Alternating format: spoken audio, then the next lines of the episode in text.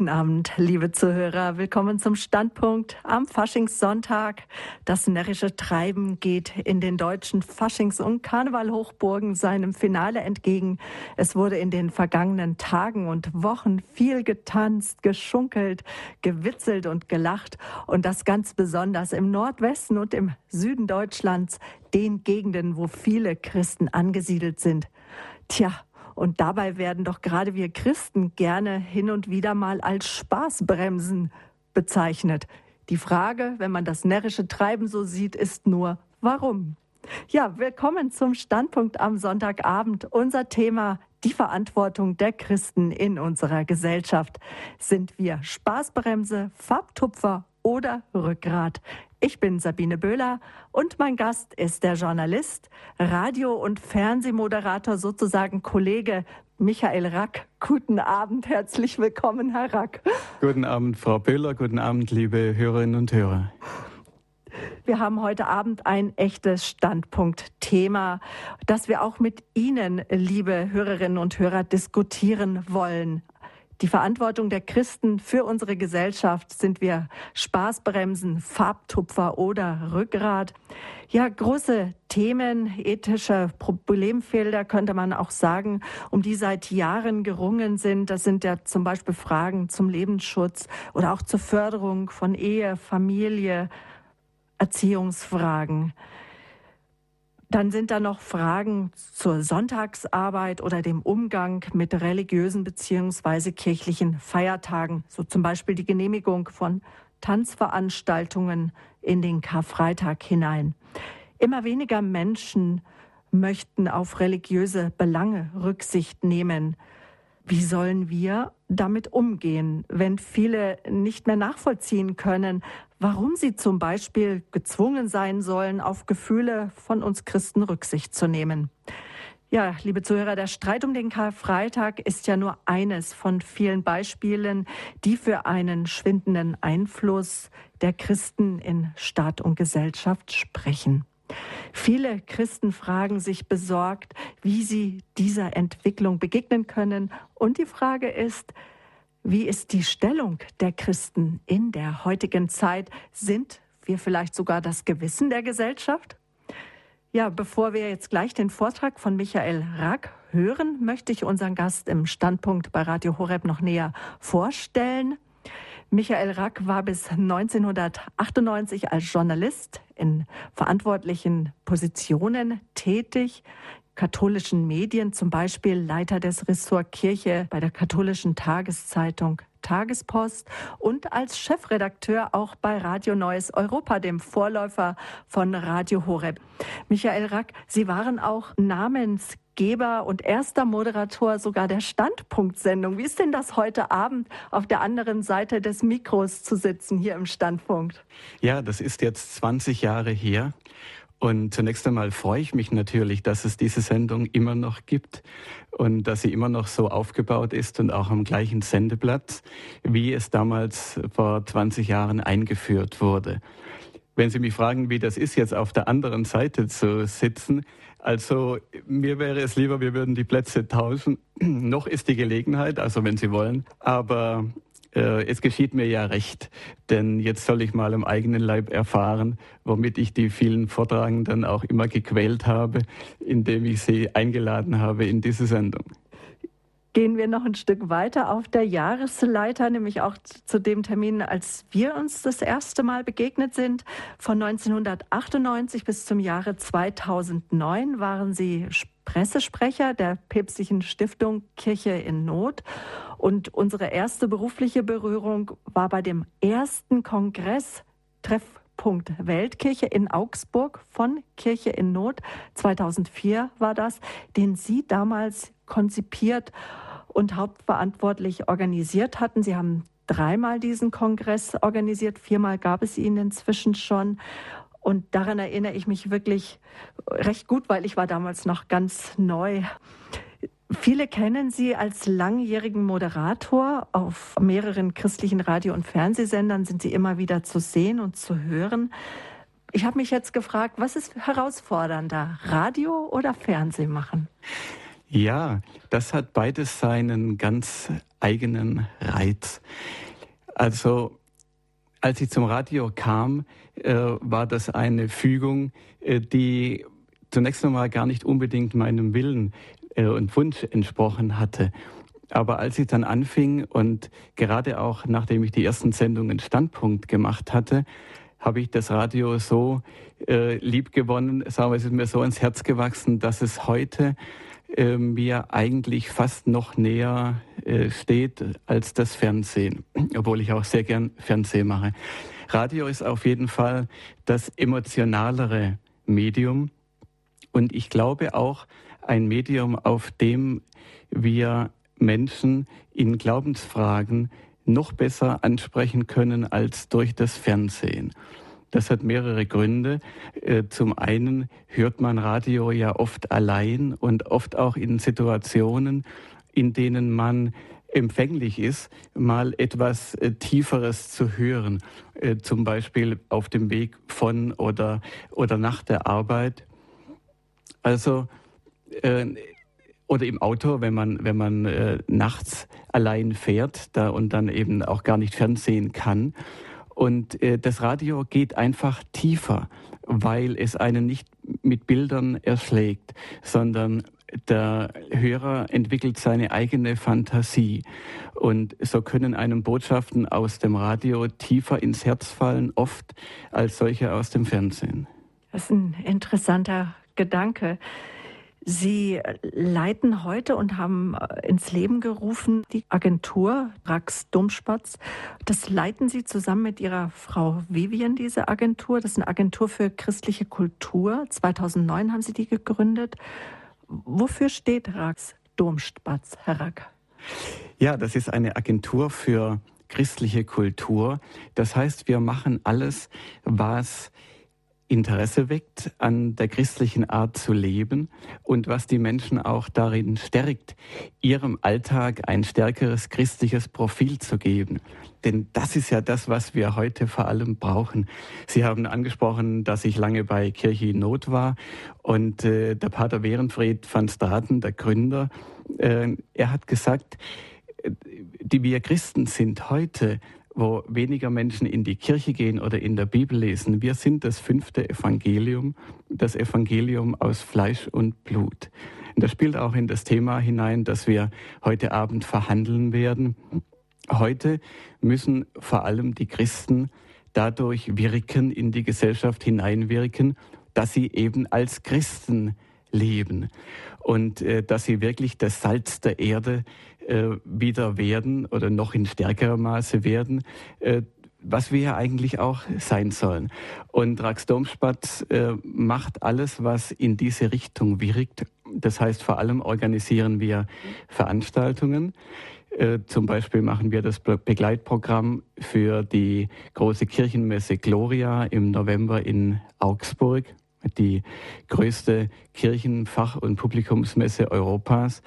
Wir haben in München die mittlerweile doch sehr gut eingeführte Veranstaltungsreihe Domspatz Soiree, in der wir uns bemühen, solche Sprecher einzuladen, solche Gesprächsgäste, äh, die die Kirche und den Glauben sozusagen von ihrer besten Seite zeigen. Letzte Woche durften wir auch Gast sein, Elisabeth Lukas, wohl die berühmteste Schülerin Viktor Frankls, dem Begründer der Logotherapie, große Wiener Schule war bei Ihnen zu Gast. Eine ja. sehr ja, berührende Veranstaltung, auch Sie dort zu erleben. Als sehr guten äh, Journalist hat sie Sie geschätzt. Und dann äh, veranstalten Sie auch Pilger- und Studienreisen, zum Beispiel ins katholische Berlin. Ja, das, das hat ja ein gewisses Aufsehen erregt mhm. und äh, auch einige Medien veranlasst, uns dazu zu interviewen. Äh, denn wie man in das, in das katholische Berlin reisen kann, wo man doch eigentlich eher Berlin mit dem Wort heidnisch oder atheistisch mhm. äh, in Verbindung bringt. Äh, das äh, ist doch auf den ersten Blick verblüffend. Aber es kommt sehr gut an äh, und äh, wir zeigen unseren äh, Pilgern, was es gerade in einer Stadt wie Berlin zu entdecken gibt, in einer Stadt, die mit Herausforderungen jetzt schon konfrontiert ist, die wir in Süddeutschland oder in Westdeutschland in den klassischen katholischen Gebieten erst in einigen Jahren haben wird. Und in Berlin kann man eben sehen, dass eine, ein Stärkerwerden des Atheismus oder des Islams nicht einhergehen muss mit einer Schwächung des Christentums, sondern dass es sogar ganz neue Kräfte wecken kann, von denen wir gar nicht mehr gedacht hätten, äh, dass sie überhaupt da sind. Und äh, Berlin ist ja die drittgrößte katholische Stadt Deutschlands. Das heißt, es leben über 300.000 Katholiken dort. Und ich kenne aus keiner anderen großen Stadt eine so lebendige, interessante, spannende, junge katholische Szene wie aus Berlin. Unser Thema heute die Verantwortung der Christen für unsere Gesellschaft, Spaßbremse, Farbtupfer oder Rückgrat. Als wir das Thema zum Vortrag für den heutigen Abend festgelegt haben, Herr Rack, wussten wir noch gar nicht, wie aktuell die Diskussion über das Verhältnis von Kirche und Gesellschaft heute sein würde. Nach den diversen Talkshows der letzten Tage, in denen die Kirche massiv auch an den Pranger gestellt wurde, sind viele Christen vielleicht noch besorgter als zuvor, welche Rolle das Christentum in unseren deutschsprachigen Ländern künftig noch spielen kann. Ich denke, wir werden jetzt einiges dazu von Ihnen hören. Wir freuen uns auf Ihren Vortrag. Bitte schön. Vielen Dank, Frau Böhler. Sie haben schon angesprochen, in den letzten Tagen war ja einiges los. Äh, die Kirche ist das große Thema in den Talkshows. Und das geht ja weiter. Die Redaktion von Jauch hat dieses Thema ja zusätzlich ins Programm genommen. Zweimal hintereinander geht es um Kirche mit der Begründung, dass die erste Sendung ein so riesiges Interesse hervorgerufen hat. Und das ist ein Phänomen, dem wir einmal nachgehen sollten.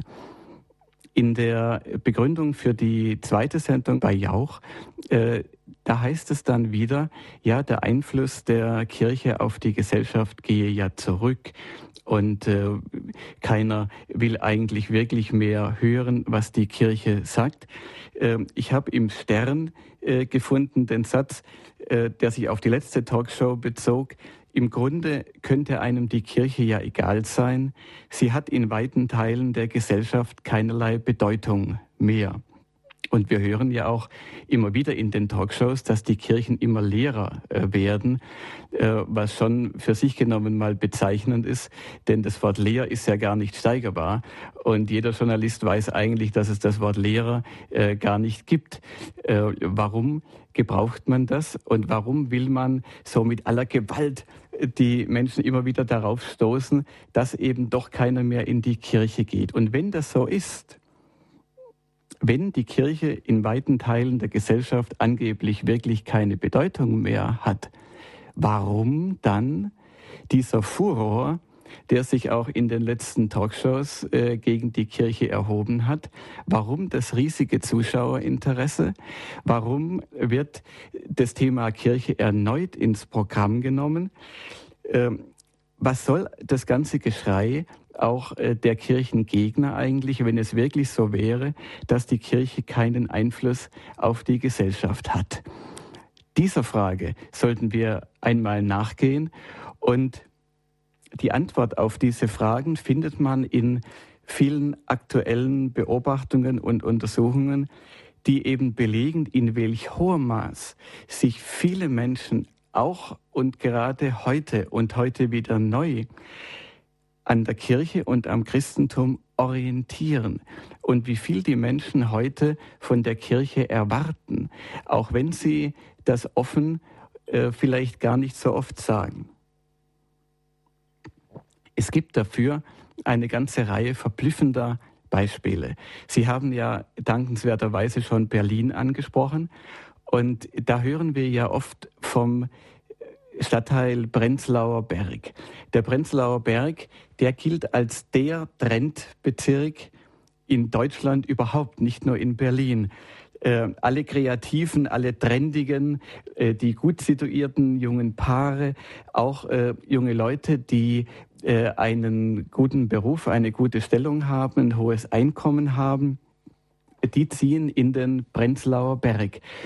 Also man könnte sagen, äh, diejenigen, die eigentlich in besonderer Weise zeigen, wohin es äh, mit der Gesellschaft geht, die den Puls an der Gesellschaft haben. Und äh, ich bin auf das Phänomen Prenzlauer Berg gestoßen, als ich vor einigen Jahren etwas für Kirche Not in Berlin zu tun hatte und dann am Sonntag die katholische Kirche dort aufgesucht habe. Eigentlich nur aus dem Grund, weil es auch eine Herz-Jesu-Kirche ist, eine sehr große, sehr schöne Kirche. Und ich bin in einer Herz-Jesu-Kirche groß geworden und dachte, na, das liegt einigermaßen zentral und jetzt äh, gehe ich eben mal nach Herz-Jesu Prenzlauer Berg. Und als ich da reinkam, da hat's mir also wirklich den Atem verschlagen. Diese ganze riesige Kirche voll mit jungen Leuten. Äh, die Seitengänge waren zum Teil zugeparkt mit Kinderwegen. Ältere Menschen hat man kaum gesehen. Und äh, man musste recht früh kommen. Ich war Gott sei Dank früh da, um da überhaupt einen Platz zu bekommen. Und ich habe im ersten Moment gedacht, ja, habe ich irgendwas übersehen? Ist ein besonderer Feiertag, an den ich nicht gedacht haben sollte? Oder ist vielleicht etwas Besonderes los in dieser Gemeinde? Keineswegs. Es war der ganz normale Sonntagsgottesdienst. Und dann habe ich mich ein bisschen damit beschäftigt und äh, habe zum Beispiel im linksliberalen Tagesspiegel, Berliner Tageszeitung, einen Artikel gefunden, der ist überschrieben mit Das Wunder vom Prenzlauer Berg. Untertitel Im Szenebezirk Prenzlauer Berg treten immer mehr Menschen der Kirche bei. Die Gemeinde ist mittlerweile eine der jüngsten in Deutschland. Und das bezog sich auf die evangelische Kirche, aber bei der katholischen ist es genau das Gleiche. Vor ein paar Monaten ist im äh, Fernsehen, im Berliner Fernsehen RBB, ein Bericht gekommen über äh, dieses Phänomen Prenzlauer Berg und der Tenor war, im Prenzlauer Berg ist es wieder normal, in die Kirche zu gehen und nicht normal, nicht in die Kirche zu gehen. Und das ist doch erstaunlich. Wir reden so viel über negative Entwicklungen in Kirche und Gesellschaft, aber über die vielen äh, positiven Entwicklungen und über die vielen Zeichen, die uns sagen, wie sehr die Kirche nach wie vor gebraucht wird und wie sehr die Menschen sich daran orientieren, äh, über die sprechen wir viel zu wenig. Der Prenzlauer Berg ist ein Beispiel dafür, aber es gibt noch viele andere. Schauen Sie zum Beispiel, seit der Jahrtausendwende hat die Anmeldung der Schüler zum Lateinunterricht um 30 Prozent zugenommen. Und zwar flächendeckend. Es gibt Unterschiede natürlich von Bundesland zu Bundesland, aber es gibt überall eine deutliche Zunahme der Anmeldung von Schülerinnen und Schülern zum Lateinunterricht. Und jetzt muss man sich einmal fragen, warum eigentlich? Äh, wir haben eigentlich zu unserer Schulzeit gedacht, das war so vor 30, 35 Jahren, äh, dass wir so ungefähr die letzte Generation äh, sind, die noch Latein lernen, denn es ist ja nicht gerade das einfachste Fach. Und gerade in einer Zeit wie heute, wo so viel Wert darauf gelegt wird, schnell verwertbare Informationen zu bekommen, die einem unmittelbar etwas nützen, mit einem Nutzwert, da ist es doch erstaunlich, dass auf einmal so viele wieder Latein lernen wollen und zwar ohne dass jemand das vorausgesehen hätte und ohne dass jemand dazu aufgerufen hätte. und das ist immer ja auch ein Zeichen für Phänomene, hinter denen irgendwie der Heilige Geist steht, dass gleichzeitig an vielen Stellen etwas aufbricht, mit dem keiner gerechnet hat. Und als Erklärung habe ich gefunden in einem ganz neuen Artikel äh, aus dem, äh, von Ende Januar, das Lateinische auch wenn es nur eine Sprache ist, eröffnet den Zugang zu einer kulturellen Sphäre, die von der Antike bis heute lebendig bleibt. Das heißt, die Menschen wollen sich immer mehr der Wurzeln unserer Kultur, der Wurzeln unserer Lebensart in Deutschland und Europa versichern. Sie wollen wieder wissen, wo kommen wir her Und sie ahnen, äh, das ist meine Interpretation, sie ahnen noch mehr, als dass sie es, als dass sie es schon wissen, dass das irgendetwas auch zu tun hat mit dem Christentum. Äh, dafür habe ich einen äh, ganz schlagenden Beleg. Schauen Sie in die in die Landschaft der neuen Bundesländer. Zum Beispiel, da gibt es Tausende von Dorfkirchen, vor allem evangelische Dorfkirchen, allein 1400 in Brandenburg. Die hat natürlich der kommunistische Staat verkommen lassen. Und zur Wendezeit vor 20 Jahren war mehr als jede zweite dieser Dorfkirchen vom Einsturz bedroht. Die evangelische Kirche ist in keiner Weise in der Lage, diese Kirchen zu halten, zu unterhalten. Die Gemeinden sind dafür zu klein geworden. Und man hat damals damit gerechnet, dass die meisten dieser Kirchen eben tatsächlich einfach äh, dann abgerissen werden müssen, weil sie baufällig sind. Nun, tatsächlich ist etwas ganz anderes passiert. Zwei Jahrzehnte später sprechen viele auch hier von einem Wunder. Denn weniger als 20 Kirchen von diesen 1400, von denen über 700 baufällig waren, allein in Brandenburg. Das entnehme ich einem Artikel aus den Potsdamer Neuen Nachrichten. Weniger als 20 dieser Kirchen mussten aufgegeben werden und rund 1000 wurden oder werden saniert. Ja, von wem werden die saniert? von den Menschen, die dort leben. Das sind oft Menschen, die selber gar nicht in die Kirche gehen, die vielleicht auch gar nicht zur Kirche gehören, die aber sagen, die Kirche muss im Dorf bleiben. Sie wissen gar nicht so recht, warum. Sie machen keineswegs etwas anderes aus der Kirche. Also die meisten Kirchen werden nicht etwa genutzt, um dort also Diskotheken einzurichten oder irgendwelche Happenings äh, zu veranstalten die stehen einfach da, werden je nach Örtlichkeit eben auch mal für den Gottesdienst genutzt oder sie stehen leer, aber sie werden restauriert, weil die Leute sagen, die Kirche muss auf jeden Fall da bleiben, auch wenn wir gar nicht so genau vielleicht wissen, warum. Es gibt weitere Beobachtungen, die diesen Befund stützen.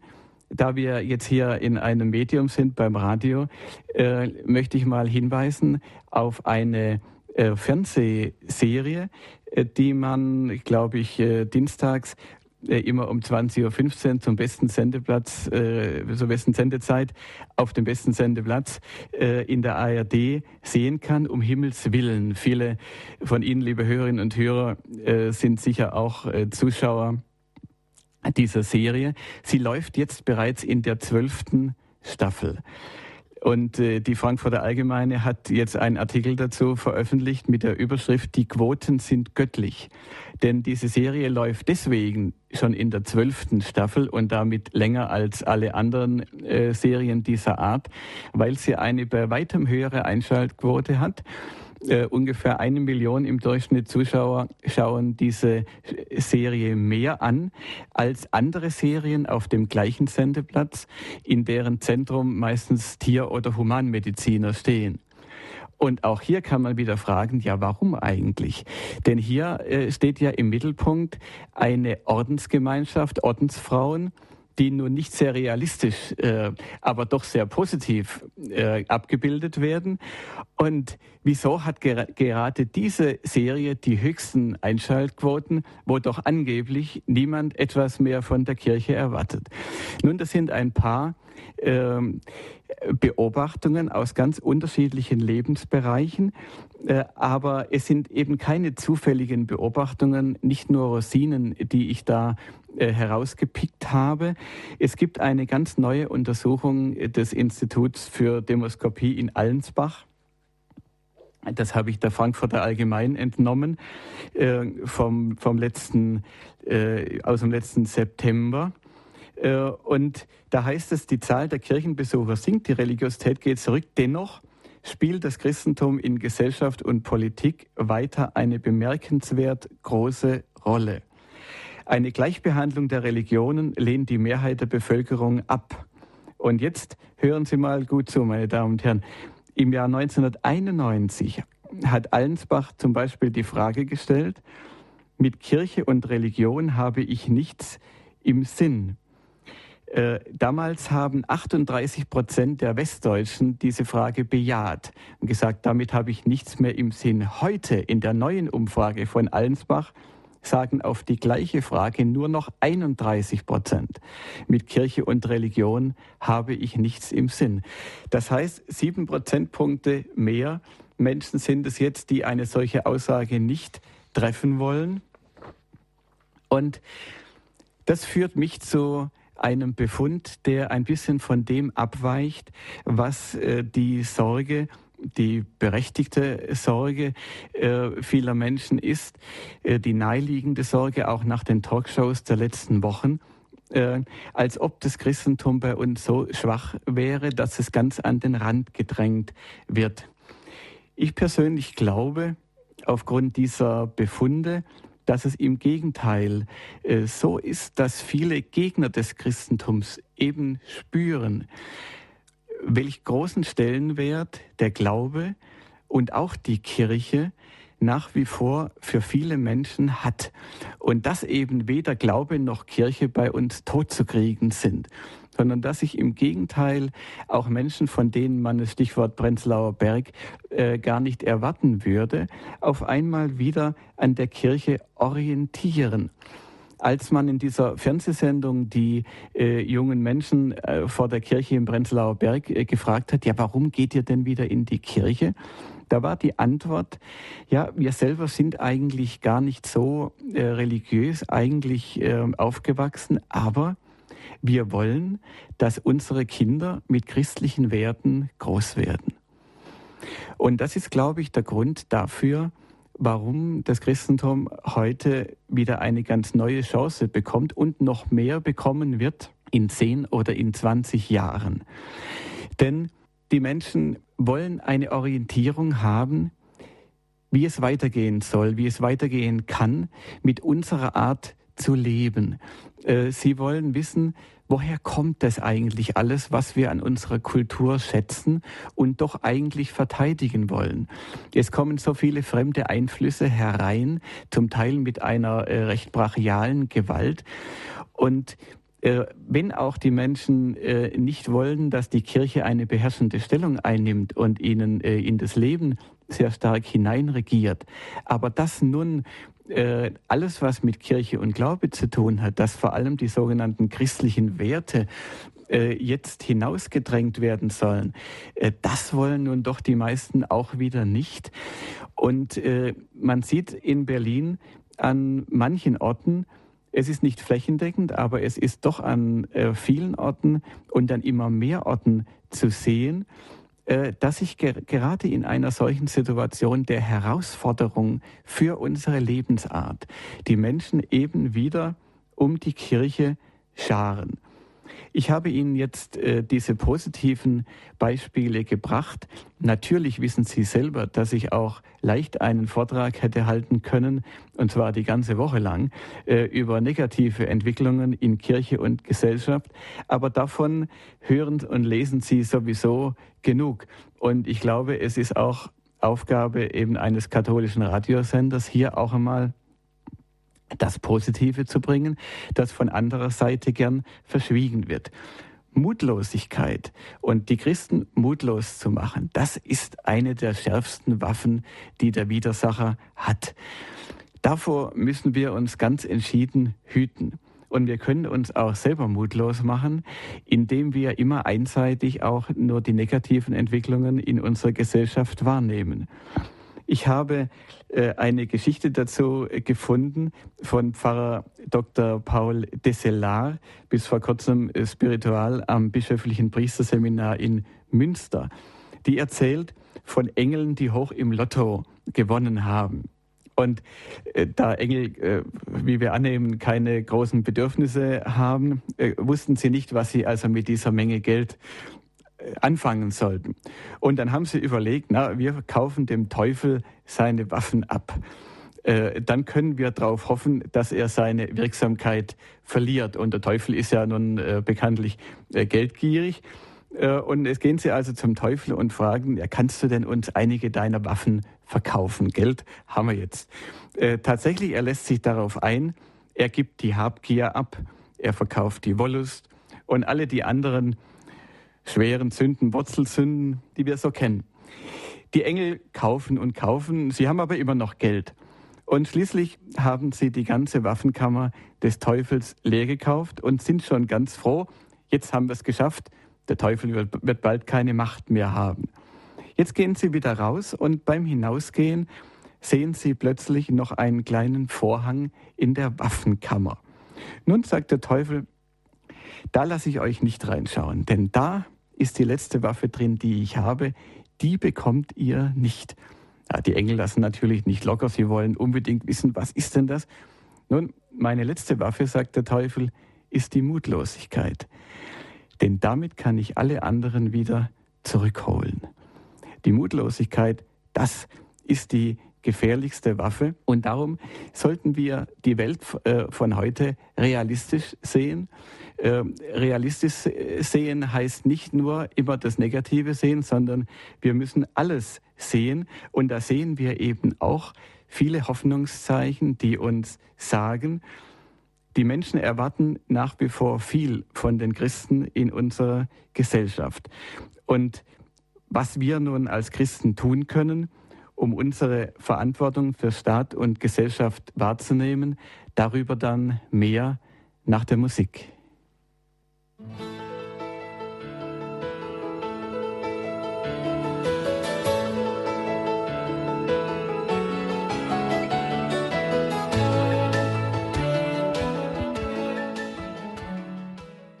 Ja, wir haben, liebe Hörerinnen und Hörer, uns im ersten Teil des Vortrags äh, damit äh, beschäftigt, dass die, es doch viele Beobachtungen gibt, die darauf hindeuten, dass die Menschen viel von, vom Christentum und auch von der Kirche erwarten, auch wenn es heute nicht unbedingt mehr schick ist, äh, darüber zu sprechen. Aber was können wir Christen nun tun, um dieser Erwartung, um unserer damit auch verbundenen Verantwortung für Staat und Gesellschaft gerecht zu werden? Und da möchte ich zuerst einmal darauf hinweisen, was wir tatsächlich, und zwar jeder einzelne von uns bereits tun, ohne dass es jetzt gleich etwas äh, direkt mit Politik zu tun hat. Andreas Püttmann, einem äh, hervorragenden Politikwissenschaftler und gläubigen Katholiken, äh, gebührt ja das Verdienst, dass er in seinem Buch Gesellschaft ohne Gott, das zu Recht ein Bestseller geworden ist, einmal zusammengetragen hat, welchen enormen Einfluss Christen tatsächlich heute auf unsere Gesellschaft schon nehmen, einfach dadurch, dass sie Christen sind. Er hat zum Beispiel Umfragen zitiert unter jungen Menschen, Menschen unter 30 Jahren. Und da kann man vergleichen, diejenigen, die regelmäßig einen Gottesdienst besuchen, und zwar egal ob katholisch oder evangelisch, und äh, diejenigen, die äh, überhaupt nichts mit dem Christentum zu tun haben, die sich selbst als Atheisten bezeichnen. Und wenn man die zum Beispiel fragt, was ist Ihnen im Leben wichtig, dann bekommt man zum Beispiel folgende Antworten. Menschen helfen, die in Not geraten sind. Da sagen die regelmäßigen Gottesdienstbesucher zu 69 Prozent, das ist mir wichtig. Diejenigen, die nicht regelmäßig einen Gottesdienst besuchen, das heißt, die entweder Atheisten sind oder zwar äh, auf dem Papier Christen, aber nicht praktizieren, die unterscheiden sich übrigens kaum in ihrem Alltagsverhalten, die sagen das nur zu 42 Prozent. Also 69 zu 42 Prozent. Verantwortung für andere übernehmen ist den jungen Christen wichtig zu 43 Prozent. Denen, die nicht regelmäßig Gottesdienstbesucher sind, nur zu 26 Prozent.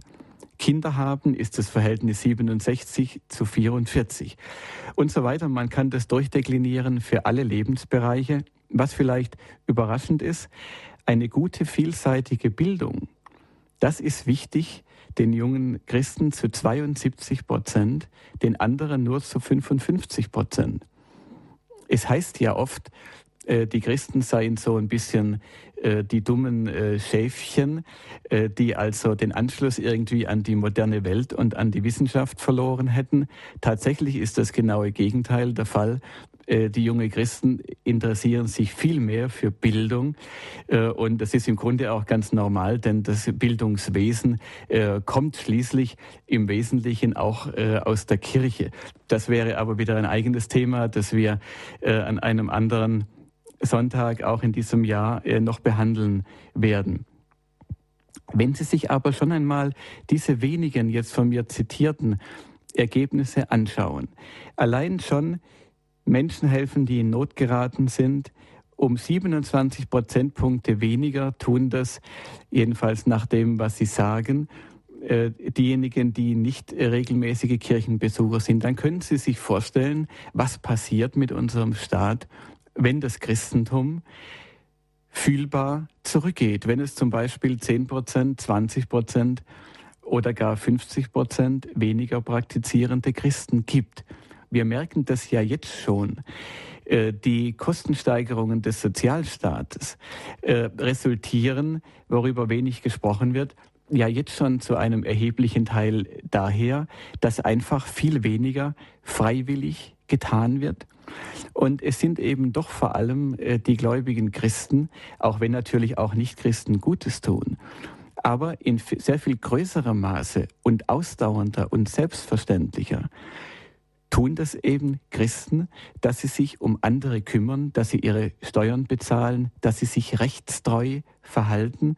Das gilt für alle Lebensbereiche. Äh, ohne Christen ist kein Staat zu machen, hat Wolfgang Thierse äh, mal gesagt. Er hat auch manches weniger Intelligente gesagt, aber dieses äh, ist auf jeden Fall richtig. Äh, ohne Christen ist kein Staat zu machen. Äh, jedenfalls ist das nicht mehr zu bezahlen. Wenn man sich nur vorstellt, was es an Kostensteigerungen verursacht, dass, so, dass es so wenige Ordensfrauen heute mehr gibt nicht kurz nach dem Krieg, äh, da waren es noch Hunderttausende von Ordensfrauen, die in den Krankenhäusern, den Altenheimen und so weiter ihren Dienst taten, die viel weniger gekostet haben als andere hauptamtliche Kräfte, die aber viel länger gearbeitet haben, äh, ganz zu schweigen von der Qualität äh, dieses Dienstes. Und das ist ja nur die Spitze des Eisberges. Und darum sagen ja auch intelligente äh, Nichtchristen wie äh, Gregor Gysi, äh, der das schon, schon mehrfach gesagt hat, er hat Angst vor einer gottlosen Gesellschaft. Auch Joschka Fischer hat es schon äh, geäußert, auch in einem Buch geschrieben. Äh, denn die sehen schon ganz klar, dass wenn alle nach den Maximen äh, leben würden, nach denen sie selbst leben, dass es dann ziemlich ungemütlich in unserer Gesellschaft äh, zugehen würde. Ich sage das äh, ohne äh, Triumphalismus, denn äh, wir bleiben ja nun alle, gerade wir Christen, auch hinter dem zurück, was eigentlich unsere Berufung darstellt. Und wir werden ja auch in ganz anderen Maßstäben gemessen. Wir müssen eigentlich viel mehr tun. Und wir haben keinen Grund äh, herabzusehen äh, auf Menschen, die eben nicht christlich aufgewachsen, erzogen worden sind oder die durch irgendwelche Umstände äh, davon abgehalten worden sind, äh, sich der Botschaft äh, Jesu zu öffnen. Aber gerade auch wenn wir uns in die politische Arena begeben, dann sollten wir das auch wissen, welche enormen Leistungen Christen äh, für diesen Staat erbringen. Zu den Umfrageergebnissen, die äh, Andreas Püttmann zitiert, gehört auch die Frage nach der aktiven Teilnahme am politischen Leben. Und da sind es die jungen Christen in einem dreimal größeren Prozentsatz als die Nichtchristen, die sagen, äh, für mich ist es wichtig, aktiv am politischen Leben teilzunehmen. Äh, und nun stehen wir ja am Beginn eines Wahljahres, sowohl in Deutschland als auch in Österreich. Und äh, da fragen sich ja viele Christen, wird die, für viele Christen wird ja die Wahl so immer mehr zur Qual. Man weiß ja nicht mehr recht, soll man wählen gehen, was soll man wählen gehen.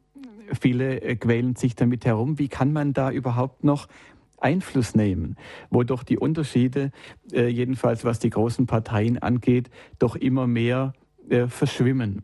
Was kann ich als einzelner Christ tun?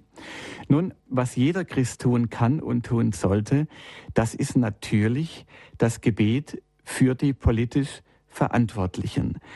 Äh, dazu ruft uns der heilige Paulus äh, bereits auf im ersten Brief an Timotheus. Da heißt es, vor allem fordere ich zu Bitten und Gebeten, zur Fürbitte und Danksagung auf. Und zwar für alle Menschen, für die Herrscher und für alle, die Macht ausüben, damit wir in aller Frömmigkeit und Rechtschaffenheit ungestört und ruhig leben können. Das finde ich eine sehr interessante und bedenkenswerte Stelle. Das Gebet für die Herrschenden ist auch eine Möglichkeit äh, für Christen, darauf hinzuwirken, dass wir eben nicht in einen Zustand der Diskriminierung und Unterdrückung äh, hineingeraten, den ja viele am Horizont schon äh, bei uns auch sehen, äh, wo ich aber, wovon ich aber glaube, dass wir davon hier doch äh, sehr weit entfernt sind. Das Gebet für die Herrschenden. Das Gebet ist wichtiger als das Murren. Ich habe eine Stelle in einem vatikanischen Schreiben äh, gefunden, leider konnte ich den Beleg vor der Sendung äh, nicht wiederfinden, in dem ausdrücklich ein Verbot für Katholiken drinsteht, zu murren. Äh, das heißt also eine, eine Haltung äh, zu entwickeln, die da oben machen ja doch immer, was sie wollen und so weiter und so weiter. Und dieses äh, immer, immer nur das Negative sehen. Das heißt nicht, dass wir eine rosarote Brille etwa aufsetzen sollen über das, was politisch passiert. Ganz im Gegenteil, wir sollten klar äh, Fehlentwicklungen erkennen und benennen, äh, aber immer in einem konstruktiven Geist äh, der auch das gute Bemühen, das es ja eben auch bei vielen Politikern gibt, anerkennt. Also das Gebet ist nun das Erste, was jeder tun kann. Das Zweite ist das Zeugnisgeben in der Öffentlichkeit. Äh, viele Menschen schauen auf das, was Christen sagen und noch mehr natürlich auf das, was sie tun. Denn wenn jemand eine klare Überzeugung hat und wenn die Menschen von einem wissen, dass er nach äh, ethischen Grundsätzen lebt, dass er äh, sich äh, äh, bei Gott verankert fühlt, dass er sich bemüht, ein gottgefälliges Leben zu führen, dann auch wenn sie selber nicht gläubig sind und auch wenn sie einem widersprechen und auch wenn sie einen vielleicht belächeln, sie hören doch aufmerksam, was man sagt.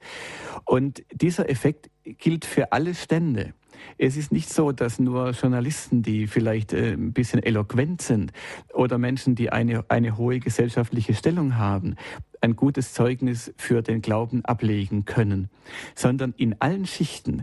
Das hat auch Allensbach Frau Nölle-Neumann schon vor äh, Jahrzehnten festgestellt, in allen Schichten gibt es sogenannte Meinungsführer.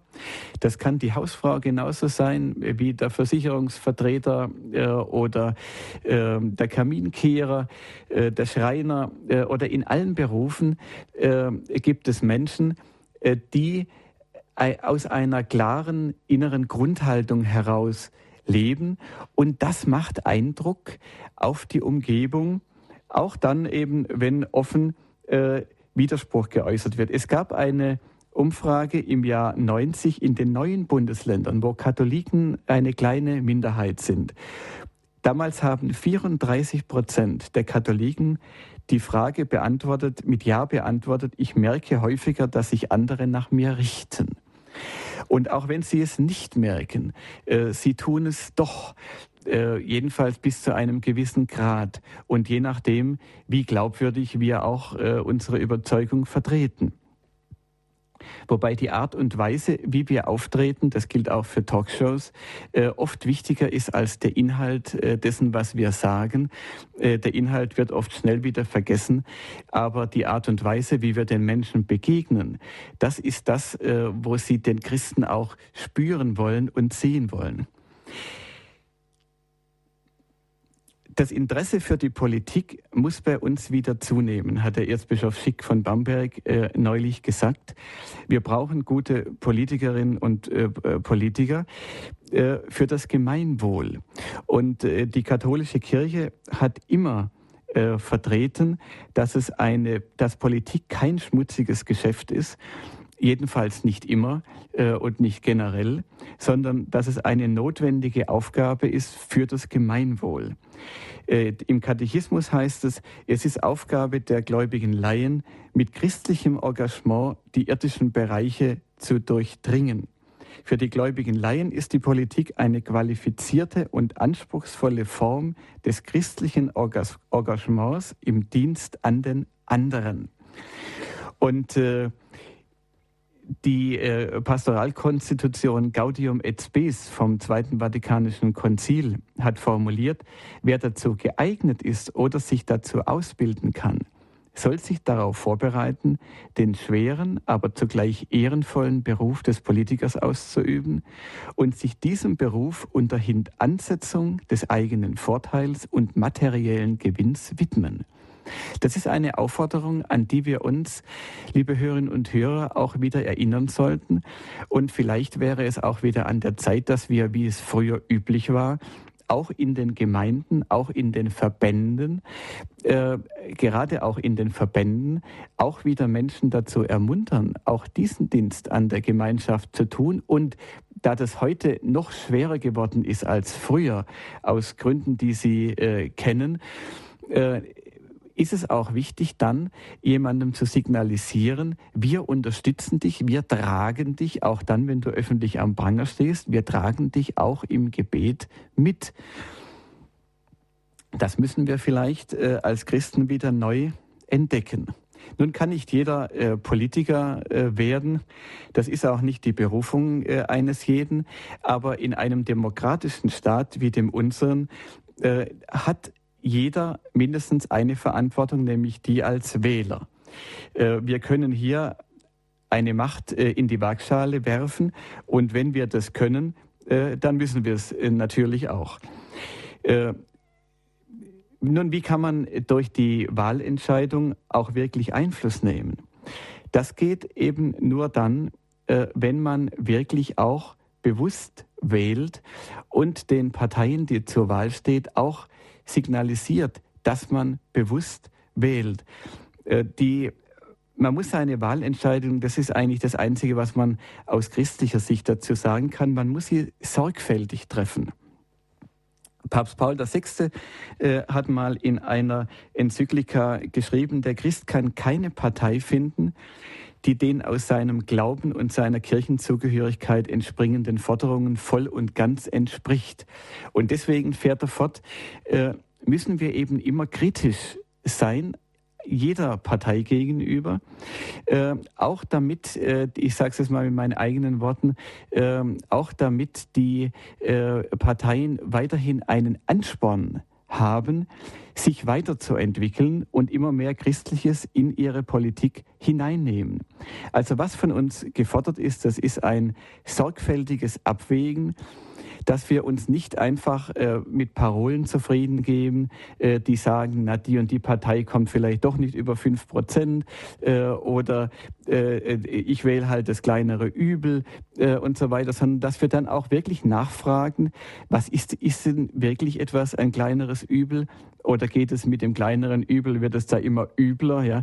Kann man vielleicht mit zwei Prozent, die für eine kleine Partei unter Umständen einmal auch mehr erreichen, als wenn die gleichen zwei Prozent äh, für eine große Partei äh, gehen? Man kann da zu ganz unterschiedlichen Ergebnissen kommen, aber es ist von uns verlangt, dass wir darüber wirklich ernsthaft nachdenken und nicht einfach etwas wählen, nur weil wir es immer gewählt haben. Das Wichtigste ist aber, dass wir gegen die Versuchung zur Lust am Untergang am ankämpfen, dass wir mit dem Gejammer aufhören, auch wenn vieles negativ in unserer Gesellschaft läuft, weil es heute eben nicht mehr so kommod ist, äh, Christ zu sein, wie das eben eine Zeit lang war. Aber das sind ja immer nur kurze Perioden äh, in der Gesellschaft, äh, wo man als Christ eben nicht kämpfen muss. Wir sind eben wie immer in einer Zeit des Kampfes. Wir stehen im Kampfe Tag und Nacht, heißt es ja in einem äh, Kirchenlied. Und darüber haben wir Christen am wenigsten Anlass zum Jammern, denn wir wissen ja, wie es am Ende ausgeht. Nämlich am Ende äh, geht es gut aus. Und ich glaube nicht, dass wir mit Jammern über den äh, Werteverfall äh, viele Menschen dazu bringen, dass sie das Christentum anziehend finden. Kardinal Ratzinger, äh, als er eben noch Kardinal war, kurz vor seiner äh, Papstwahl, hat darauf hingewiesen, dass das Schicksal einer Gesellschaft immer wieder von schöpferischen Minderheiten abhängt. Und er hat dazu aufgerufen, die gläubigen Christen sollen sich als eine solche schöpferische Minderheit verstehen. Sie sollen dazu beitragen, dass Europa das Beste seines Erbes neu gewinnt und damit der ganzen Menschheit dient. Und äh, als Adenauer einmal angesprochen wurde, äh, auf das schon in den 60er Jahren verblassende C in seiner Partei, da hat er etwas Interessantes gesagt, was auch heute noch gilt. Einem großen Teil des Volkes ist die Tradition des Christentums, ist der Geist des Christentums noch dasjenige, was ihn auch im täglichen Leben erfüllt, selbst wenn er sich nicht immer darüber klar wird, was er fühlt und wonach er handelt. Die Christen, hat Adenauer gesagt, müssen sich engagieren, vor allem müssen Christen führen. Vielen Dank.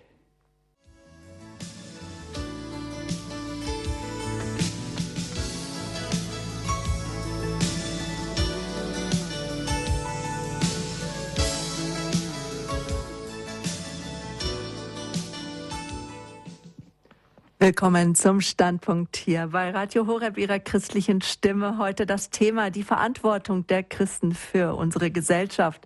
Frage Spaßbremse, Farbtupfer oder Rückgrat.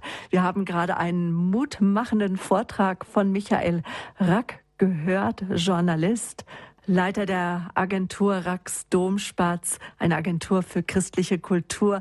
Und mit Ihnen, liebe Hörerinnen und Hörer, die Leitungen sind gefüllt. Herr Muselanus, Sie darf ich als erstes begrüßen. Von wo aus rufen Sie uns an? Ja, grüß Gott, aus dem Saarland. Aus dem Saarland, hallo. Grüß Gott, ja. Herr Muselanus. Herr Rack, wir haben uns schon gesprochen, mal in Saarbrücken. Wir kennen uns daher. Und ich möchte Ihnen danken für Ihre schönen Darlegen, positive Darlegung. Der bekannte Pfarrer von Luxemburg, Abbe Frank, hat einmal gesagt, niemals jammern. Jammern ist der Lobpreis des Teufels. Sie haben einen sehr positiven Vortrag gebracht. Wenn wir jetzt einmal über den Tellerrand schauen, was geschieht in der Weltkirche? Gewaltige Aufbrüche. Was geschieht dort? Die Menschen erfahren innere Heilung, einen tiefen Frieden. Dort nimmt die Kirche ihren Heilungsauftrag wahr, der ja in Lukas 9, 1, 6 gegeben wurde dort, wo dieser Heilungsauftrag wahrgenommen wird, auch zum Beispiel in Luxemburg, dort sind die Kirchen brechend voll, die Leute kommen. Aber es ist auch zu beobachten, dass viele Frommen wenig Interesse haben an diesem Heilungsauftrag. Deswegen auch dürfen wir die Fürbitten immer täglich sprechen, dass die Leute auch heil werden wollen. Jesus hat einmal gesagt, Johannes 5, 6, zu dem der 38 Jahre gelähmt war, willst du gesund werden? Willst du gesund werden? Mhm. Die meint natürlich die ganzheitliche Heilung, mhm. nicht nur die körperliche Heilung. Wir sollen dann in den Fürbitten sprechen, dass auch viele Priester bei uns bereit werden, diesen Heilungsauftrag anzunehmen. Ja, ich danke Ihnen sehr, Herr Muselanus, dass Sie den Blick erst einmal über den deutschen und österreichischen Tellerrand äh, hinausgelenkt haben. Äh, daran krankt ja bei uns oft auch die innerkirchliche Diskussion, dass wir immer nur äh, unseren eigenen Nabel sehen und nicht, was in der Weltkirche vor sich geht. Und Sie sagen mit Recht, da gibt es enorme Aufbrüche, wenn wir nur an China denken was äh, sicher das wichtigste Land in der Zukunft sein wird, auch für die Entwicklung des Weltchristentums. Und wo, da rechnet man ja heute schon mit mehr als 100 Millionen Christen. Das Christentum ist eindeutig auf dem Vormarsch.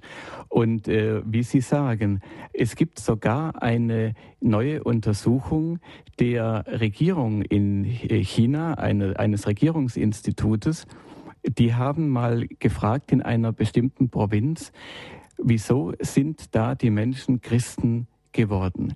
Und drei Viertel von denen, die dort Christen geworden sind, haben angegeben durch Heilungen. Das ist also äh, etwas, womit der Heilige Geist äh, nicht nur äh, zu Jesu Zeiten äh, gewirkt hat, sondern auch heute noch wirkt. Und äh, es ist ein, ein, äh, einer der wesentlichen Motoren für die Neuevangelisierung oder überhaupt für die Erstevangelisierung in Ländern wie China, Korea, Indien und äh, vielen anderen Ländern. Dankeschön für Ihren Anruf. Herzliche Grüße ins Saarland. Jetzt gehen wir nach Ankum in den Norden Deutschlands. Eher Frau Fechler, grüße Gott, guten Abend. Grüß Gott, Frau Böhler, grüß Danke. Gott, Herr Rack. Ich Grüß Gott, danke Frau Fechler. Ihnen, das war wirklich auch heilsam für die Seele heute Abend, was Sie sagten. Und ich wünschte mir, dass immer ein Journalist nach den guten Sachen in der Kirche suchte und dass es wirklich auch in den Nachrichten, meinetwegen auch von Radio Vatikan, die man jetzt schon in der Prea-Stunde, Prea-Hour, Hour auf Prea, morgens von sechs bis sieben hört man ja jetzt schon die Nachrichten und ist schon gleich umgeworfen, wenn man das so hört. Dann wollte ich Sie noch fragen, wenn Sie die Fahrt nach Berlin machen, führen Sie die Leute dann auch mal zur Clemenskirche? Ich habe da vor zwei Jahren Exerzitien gemacht und ich war schon beeindruckt von dieser, von dieser Initiative. Die Kirche ist ja verkauft worden. Die hat äh, Kardinal Graf von Galen als Kaplan in Berlin 1910 hat er die erbauen lassen von seinem Erbteil. Ist ja hier so in, in Dinklage, ist nicht so weit von hier groß geworden. Und äh, auch die Gebäude darum für die Menschen, für die Männer, die da auch Unterkunft suchten. Und dann hat sie Kardinal Stetzinski, er brauchte Geld und ist alles verkauft worden. Aber das äh, wird ja von der Initiative einiger Pfarrermitglieder da ähm, wieder zurückgemietet. Das ist Ja, Aber ja. die, mhm. eine wollte ich dann sagen, und dass Sie betont haben, das Gebet betont haben, weil ich merke, das wird eigentlich noch viel zu wenig. Die Ämter, Lektoren, alles das ist Kommunion, ist alles wichtig, aber dass das Gebet, das stille Gebet auch in den Pfarrkirchen, dass man reingeht und sich eine Viertelstunde vielleicht auch nur hinhockt und betet und auch dieses Gebet für die Politiker. Ich habe mir das von äh, Pater Werenfried von Straten hatte immer ein Stoßgebet, meine ich, das geht auf ihn zurück, dass du der Kirche die Freiheit, unserem Volke die Einheit und der Welt den Frieden verleihen wolltest. Und dann war ja die Einheit da. Und dann habe ich das so ein bisschen abgemodelt, dass du der Kirche die Freiheit, unserem Volke Einigkeit, den Politikern Wahrhaftigkeit und Einsatz für unser Land und der Welt den Frieden verleihen wolltest. Und das hängen wir dann immer an, das, an den Engel des Herrn jeden Abend äh, oder sonst und das also wirklich mehr für die Politiker und überhaupt gebetet wird, dass das Dankeschön für dieses- stille Gebet auch, dass das mehr betont wird, eucharistische Anbetung hat und wenn es nur eine Viertelstunde ist. Und ich glaube, das bringt Segen. Man geht anders raus, man geht wirklich auf die Leute mehr zu. Das berichten ja auch Priester, wo eucharistische Anbetung in den Gemeinden nicht gelebt wird. Herr Rack. Ja, Frau Fechler, ich bin Ihnen sehr dankbar, dass Sie auf St. Clemens äh, hingewiesen haben. Wir gehen immer mit unseren Gruppen nach St. Clemens, das ist ein fester Bestandteil äh, unserer Reisen, äh, die ja auch ermutigen sollen äh, und äh, zeigen sollen, äh, es muss eben nicht alles immer äh, schlechter werden, wenn man wirklich die Initiative ergreift. Das waren wirklich ganz äh, einfache Leute, äh, die es geschafft haben, diese Kirche eben nicht verloren zu geben, sondern sie wiederzugewinnen und nicht nur wiederzugewinnen, sondern es ist ja heute eine 24 Stunden täglich und 365 Tage im Jahr, jedenfalls im Schaltjahr, ich glaube das normale hat 364, geöffnete Anbetungskirche im Herzen Berlins, mitten auch äh, im politischen Zentrum drin. Und dass so etwas möglich ist, ja, das zeigt, äh, dass wir äh, unsere Möglichkeiten hier noch beileibe nicht äh, ausgeschöpft haben. Ich habe extra einmal bei Kirche Not den Pater Werenfried Preis erfunden, um ihn der Frau Renate Wiegner, die die treibende Kraft in, hinter St. Clemens ist, äh, verleihen zu können. Das sind wirklich Vorbilder äh, für uns. Sie haben das Gebet angesprochen und da sollten wir uns auch daran erinnern, dass wir ja im Rosenkranzgebet immer auch beten zu Jesus, der in uns die Hoffnung stärke. Die Hoffnung ist eine Tugend. Das, mit, das ist nicht etwas, was aufgrund von Ereignissen äh, heute mal da sein kann und morgen nicht, sondern für den Christen ist eigentlich die Hoffnung eine Haltung. Eine Haltung, die er pflegen soll. Äh, Sie sagen, dass Sie von den Nachrichten schon, äh, dass Sie da schon genug haben, wenn Sie morgens die Nachrichten hören, weil nat natürlich oder ist es eigentlich natürlich, die Nachrichten nehmen sich ja in aller Regel das Schlechte heraus. Und äh, da tut es gut, immer mit ein bisschen Abstand auch den Blick auf die gesamte Wirklichkeit zu legen. Wenn zum Beispiel jetzt in Talkshows ein Vorfall verhandelt wird an einem katholischen Krankenhaus. Ich will auf diesen Vorfall jetzt gar nicht eingehen, das ist äh, eine äh, würde zu weit führen, aber nehmen wir einmal an, es würde irgendwo etwas passiert sein, etwas Negatives. Es passiert ja immer was. Die Kirche hat ja Hunderte oder Tausende von sozialen Einrichtungen, äh, die gar nicht immer von Gläubigen auch äh, äh, unbedingt bestückt sind. aber sie hat ja so viele Einrichtungen und natürlich, wo Menschen sind, werden Fehler gemacht. Auch in einer kirchlichen Einrichtung kommt es vor. Aber äh, da wird dann vielleicht wochenlang diskutiert über einen Vorfall an einem Krankenhaus. Aber die Nachrichten melden natürlich nicht, dass zur gleichen Zeit an 597 anderen äh, katholischen Krankenhäusern ein hervorragender Betrieb läuft und äh, dass die Menschen natürlich wie zu allen Zeiten lieber in katholische Krankenhäuser, in katholische Schulen oder sagen wir auch noch ganz allgemein in christliche Schulen, in christliche Krankenhäuser, ähm, in christliche ähm, Einrichtungen aller Art gehen, weil sie nämlich ganz genau wissen, äh, dass sie dort am besten aufgehoben sind. Die, die christlichen Schulen sind überlaufen. Nach wie vor, selbst nach dem Missbrauchsskandal, äh, wurden immer mehr Schüler dort angemeldet. Die Leute wissen das gut und äh, wir sollten immer äh, das Ganze im Auge behalten und auch ein bisschen souverän reagieren, äh, wenn wir dann mal auf Einzelfälle angesprochen werden. Danke auch für Ihren Anruf, Frau Fechler aus Ankom. Frau Ferrest aus Mittelfranken, Sie warten schon eine Weile. Guten Abend. Danke für Ihre Geduld. Guten Abend an äh, Sie beide. Äh, ich möchte jetzt eigentlich irgendwie so anknüpfen an das, was der Herr Rate sagt hat am Schluss. Und zwar habe ich ähm, am Freitag Mainz bleibt Mainz, wie singt und lacht. Mhm. Und da war ein Büttenredner.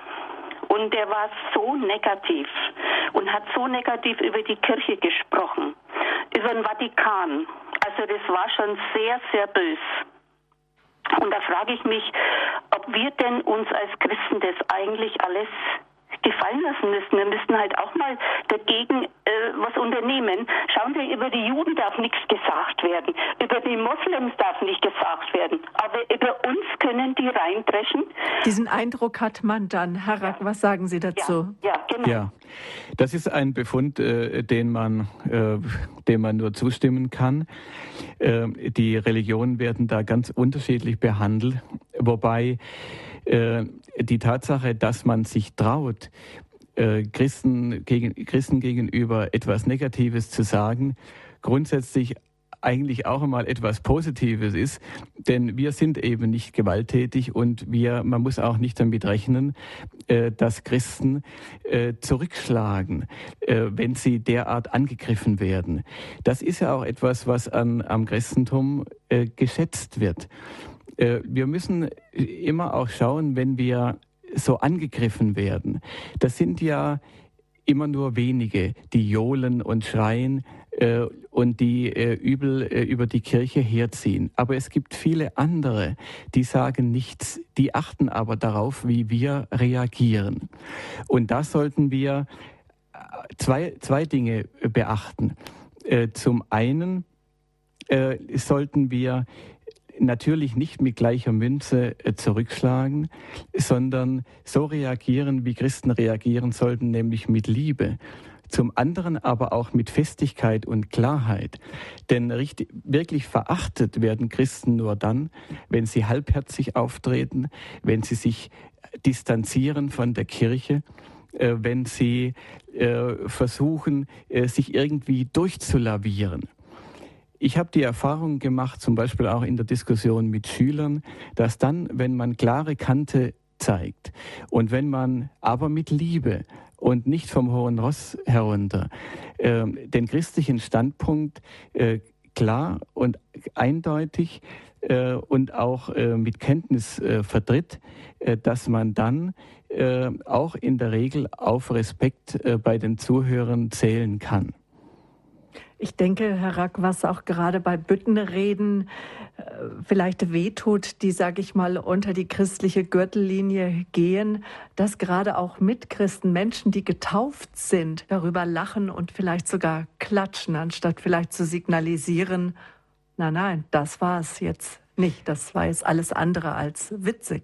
Ja, vielleicht sollte man da eben auch mal signalisieren, dass man das persönlich jetzt nicht unbedingt witzig gefunden hat. Also ich, wenn ich sowas höre, dann schalte ich um. Wir haben ja mehrere Kanäle und äh, wir sollten dann aber auch letztlich nicht zu empfindlich sein. Die Kirche ist eben jetzt gerade mal dran, äh, da auch in der Diskussion. Aber ich habe mich äh, in den 70er Jahren zum Beispiel, äh, als die äh, politische Linke ganz herrschend war, äh, kulturell sozusagen. Und in den Medien, als wir die ganzen privaten Sender noch nicht hatten und überall waren nur linke Journalisten, äh, da war der, Ka der Karneval, äh, war eigentlich noch so ein Reservat, äh, wo nach Herzenslust äh, über den Sozialismus hergezogen wurde und über die Linke und wo die Kirche dann eher besser wegkam Jetzt äh, wird eben mal äh, die Kirche da durch den Kakao gezogen. Es schmerzt uns natürlich, äh, Frau Ferrest, das ist ganz klar. Es schmerzt uns, denn äh, wir fürchten natürlich auch nicht ganz zu Unrecht, dass durch solche Witzeleien auch Menschen, die auf der Suche sind und die dringend die Botschaft des Christentums, die Botschaft Jesu Christi und auch die Nähe zur Kirche brauchen würden, dass die dadurch abgehalten werden. Und deswegen äh, dürfen wir schon immer wieder einmal darauf hinweisen, wie ich es auch in meinem Vortrag gemacht habe, äh, was unser Staat verlieren würde, wenn wirklich die christlichen Werte ganz an den Rand gedrängt werden oder aus diesem Staat verschwinden. Und ob, man, ob es nicht doch sinnvoll ist, da ein bisschen pfleglicher damit umzugehen, das dürfen wir sehr wohl und sollten wir auch sagen. Mhm. Danke auch für Ihren Anruf, Frau Ferres aus Mittelfranken. Jetzt haben wir einen Herrn am Telefon, der uns aus Nordrhein-Westfalen anruft. Kommen Sie aus einer Gegend wahrscheinlich, wo auch gerade der Fasching, der Karneval gefeiert wird. Grüße Gott. Ja, richtig. Hier wird auch kräftig der Karneval gefeiert. Ich möchte mich bedanken für den äh, guten Vortrag von Herrn Rack zu dem, was die letzte Hörerin gesagt hat. Es ist schon doch eigentlich recht merkwürdig, äh, wie schnell man darauf guckt, wenn von außen über die Kirche schlecht geredet wird. Ja, so negativ und so. Ähm, mich wundert dann immer, was in unseren eigenen Reihen passiert, wie oft, wie oft das so ausgehalten wird, wie, wie oft das Schweigen geduldet wird. Ja, ich persönlich leide sehr darunter. Meinem Gemeindeverband, in dem ich äh, lebe, ist seit einiger Zeit äh, neuer Pfarrer. Ja, was, was mir auffällt, ist äh, zunächst mal die Frequenz der Messteilnehmer äh, lässt immer weiter nach. Ja, meine Mitchristen gehen in umliegende Kirchen, in andere Städte, in Nachbarstädte. Ich sag mal, dann ist die Messdienarbeit kaputt gemacht worden, dann äh, äh werden kirchliche Bedienstete mhm. äh, aber was Sie jetzt ansprechen, lieber Hörer, das ist etwas, was wir ja auch immer wieder erleben, dass es Priester gibt, denen vielleicht die Gabe der, der Lehre und der Glaubensweitergabe oder auch vielleicht das, was Sie, Herr Rack, uns versucht haben, auch zu vermitteln, nämlich, dass wir Mut haben, wirklich die frohe Botschaft zu verkünden, dass wir ja auch immer wieder ja auch für unsere Priester zu beten haben. Und Priester gerade unser Gebet brauchen und vielleicht auch ähm, unsere Beobachtung, dass wir ihm widerspiegeln, was wir da beobachten. Wie, wie sollte da Ihres Erachtens, wie kann damit umgegangen werden? Weil das ist eine Frage, die Sie uns, lieber Anrufer, jetzt benannt haben, die sehr oft an uns, an Radio Horeb auch herangetragen wird. Ja, wir sollten äh, als Christen zunächst einmal in unserem persönlichen Umfeld einfach uns äh, nicht aus den Diskussionen heraushalten. Denn gerade in einer Zeit, in der es äh, vielleicht mal schick ist, äh, gegen die Kirche was zu sagen, äh, da versucht mancher einen billigen Lacher vielleicht auch mal im persönlichen Gespräch, im Gespräch am Arbeitsplatz oder in einer kleinen Runde auf Kosten der Kirche zu erzielen. Und da ist es doch jedem von uns unbenommen, äh, dann zu sagen, das heißt, es ist unsere Aufgabe, zu sagen, das sehe ich aber anders. Und wenn nur einer in einer Runde äh, es anders sieht und vielleicht auch etwas Vernünftiges noch dazu sagen kann äh, oder zeigt, wie sehr ihn das schmerzt, wenn so äh, gegen den Glauben äh, gedankenlos äh, gesprochen wird, äh, dann tut man schon etwas wieder für das Gesprächsklima. Dann wird, werden sich andere, die anwesend sind, beim nächsten Mal, bei nächster Gelegenheit vielleicht nicht mehr so leicht dazu versteigen um äh, etwas, äh, äh, etwas gegen die Kirche zu sagen, weil sie müssen dann mit Widerspruch rechnen. Und es gibt doch so viele Menschen, also allein drei Millionen Katholiken mindestens, äh, die jeden Sonntag und noch viel mehr, die mindestens einmal im Monat äh, in die Kirche gehen. Äh, das würde längst reichen, um das gesellschaftliche Klima zu prägen. Äh, Priester, natürlich gibt es einfach unterschiedlich, unterschiedliche, es gibt sehr viele und äh, nicht jedem ist es ge gegeben, äh, gut zu predigen. Der eine hat äh, diese, diese Gabe mehr, der andere jene. Da ist schwer zu, zu raten, da kann man allgemein eigentlich nichts äh, sagen dazu, zumal wenn man den konkreten Fall äh, eben nicht kennt. Aber in, de, in dem Fall wäre eben die Frage an die Gläubigen, was kann man vielleicht trotzdem machen?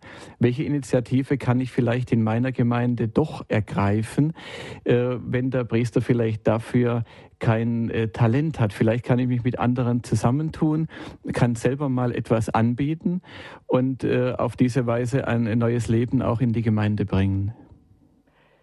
Dankeschön auch für Ihren Anruf. Ich hoffe, dass die Antwort Ihnen ein wenig weitergeholfen hat. Herr Hager aus Radolfzell, ja. Sie sind, denke ich, einer unserer letzten Hörer. Wir gehen ja. schon langsam dem Ende jetzt hier in unserem Standpunkt am Sonntagabend entgegen. Guten Abend. Guten Abend. Guten Abend, Herr Hager. Ich wollte also doch noch sagen, äh, vielen Dank für den Vortrag. Es war natürlich sehr optimistisch. Ich, mir ist es etwas zu optimistisch vorgekommen. Ich möchte mich den Vorrednern anschließen. Wenn, manchmal kommt mir das etwas vor wie das Pfeifen im Wald. Es tut mir leid. Schauen Sie, äh, ich erlebe es ja immer wieder, wenn Diskussionen stattfinden, selbst unter Christen, unter Katholiken, wenn ich äh, beispielsweise den Papst verteidige oder wenn ich eben einfach Glaubenssätze verteidige, dann äh, erlebe ich oft, dass widersprochen wird und zwar gewaltig. Selbst also wirklich unter christlichen Kreisen. Mhm. Und äh, ja, ich weiß nicht, haben Sie am vergangenen Sonntag erlebt, wie es dem Saloman beim Günter Jauch gegangen ist im ersten Fernsehprogramm? Wie der ausgelacht wurde. Wirklich. Das war so intolerant, was diesem Mann gegenüber äh, geäußert wurde, oder wie der äh, fertig gemacht wurde. Dann wurde er noch gefragt, ne, was würden Sie machen, wenn Ihre Tochter vergewaltigt würde und so weiter. Verstehen Sie? Das sind schon Sachen, da fragt man sich schon manches Mal, äh, äh wie ja. es mit unserem Christentum steht. Ja, Herr Hager, äh, da haben Sie natürlich völlig recht. Und das hätte auch schon vom Moderator unterbunden werden müssen, dass da überhaupt gejohlt wird in, in einem Studio. Ich möchte Sie aber auch darauf hinweisen, ähm, ich verfolge ja politische Talkshows auch schon aus beruflichem Interesse äh, schon sehr lange. Und äh, wenn wir mal äh, zurückschauen, äh, vor 20 Jahren oder vor 15 Jahren, da war es nur selten so, äh, dass Katholiken überhaupt in die Sendung geladen wurden. Wenn, dann hat man einen Einzelnen, um ihn vorzuführen, eben vor allem bei Sexualthemen, in die Sendung geholt das hat sich eigentlich in den letzten Jahren, wenn wir jetzt mal von, von, von der Sendung, die Sie angesprochen haben, äh, absehen, doch sehr zum Guten äh, verändert. Wir haben mittlerweile eine ganze Reihe von Persönlichkeiten, die sehr gut äh, die katholische Kirche vertreten. Ich nenne also Matthias Matusek oder die Frau Kelle, Alexander Kissler, Sophia Kubi. Man könnte eine ganze Reihe von Namen nennen, äh, die immer wieder in die Talkshows eingeladen werden und die dort äh, den Glauben und die Kirche doch sehr positiv vertreten und, glaube ich, viel, viel Gutes dafür tun. Natürlich haben Sie recht, dass ich jetzt, das habe ich ja auch im Vortrag gesagt, vor allem äh, mal das Positive angesprochen habe, weil wir über die ganzen äh, Vorfälle, äh, die Sie mit Recht beklagen, ja die ganze Zeit und von morgens bis abends reden, äh, auch in, innerhalb der Kirche. Diese Missstände, die kennen wir. Und die Hörer von Radio Horeb, die kennen Sie auch. Äh, aber wir müssen ja vorwärts kommen. Wir müssen ja versuchen, äh, möglichst viele Mitmenschen äh, mit der Botschaft Jesu Christi zu erreichen. Das ist unser Auftrag. Und äh, den erreichen wir, glaube ich, äh, dadurch, dass wir äh, vor allem auch darauf schauen, was brauchen die Menschen von uns? Was erwarten sie doch von uns? Auch wenn sie vielleicht in der Öffentlichkeit gegen die Kirche und gegen den Glauben sprechen und dass wir wirklich den Mut haben. Wir kämpfen ja nicht allein. Wir kämpfen zwar auch gegen Mächte, die nicht aus Fleisch und Blut sind, wie es in der Heiligen Schrift heißt, aber wir kämpfen auch mit Mächten, die nicht aus Fleisch und Blut sind und zwar wir kämpfen mit der stärkeren Macht. Zusammen mit Gott sind wir immer in der Mehrheit und am Ende wird Gott siegen. Das wissen wir und das sollten wir auch ausstrahlen. Auch der Heilige Vater hat das heute gesagt in der Mittagsansprache, die Misserfolge und die Schwierigkeiten dürfen nicht zur Entmutigung führen. Unsere Aufgabe ist es so, der Heilige Vater abschließend die Netze des Glaubens auszuwerfen. Und der Herr macht den Rest. Werfen wir die Netze aus, liebe Hörerinnen und Hörer. Hier bei Radio Horeb sind wir feste dabei. Heute Abend gleich noch im Nachtgebet der Kirche und dann in Gott hört dein Gebet. Unser Thema heute Abend war die Frage nach der Verantwortung der Christen in unserer Gesellschaft sind wir eine Spaßbremse, die Spaßbremse, ein Farbtupfer oder gar Rückgrat für unsere Gesellschaft. Danke, Michael Rack, für Ihren mutmachenden Vortrag. Vielen Dank, Frau Böhler, und vielen Dank, liebe Hörerinnen und Hörer. Ja, liebe Hörerinnen und Hörer, das war der Standpunkt Abend am Karnevalssonntag. Mein Name ist Sabine Böhler. Ich bedanke mich ganz herzlich für Ihre Aufmerksamkeit, für die Anrufe, für die wertvollen wenn Sie diese Sendung nochmal hören möchten, hier einige Hinweise. Unser Podcast-Angebot auf horeb.org. Nehmen Sie das in Anspruch oder bestellen sich eine CD beim Radio Horeb CD-Dienst. Dazu die Telefonnummer 08323 9675 120. Wenn Sie außerhalb von Deutschland anrufen, ist die deutsche Vorwahl 0049 oder Sie schreiben eine E-Mail cd-dienst.horeb.org. Wenn Sie mit Michael Rock Kontakt aufnehmen möchten, der Hörerservice, der ist wieder für Sie da am Montagvormittag unter der 08323 9675